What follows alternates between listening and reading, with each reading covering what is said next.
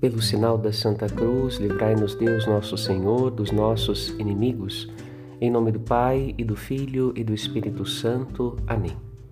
Esta é uma data litúrgica muito especial.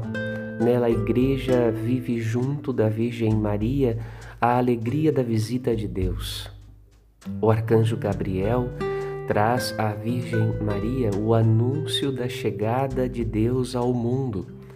Deus visitou o seu povo não para abandoná-lo em seguida, mas para ficar com ele.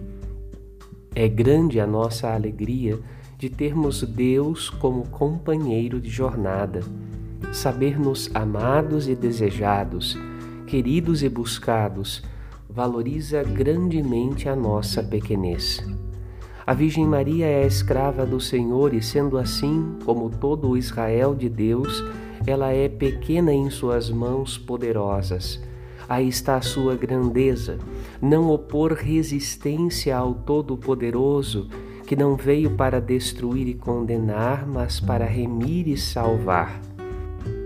Cálculos eruditos e tradições muito antigas associam esta data de hoje ao evento da primeira criação e à renovação do mundo na Páscoa de Cristo.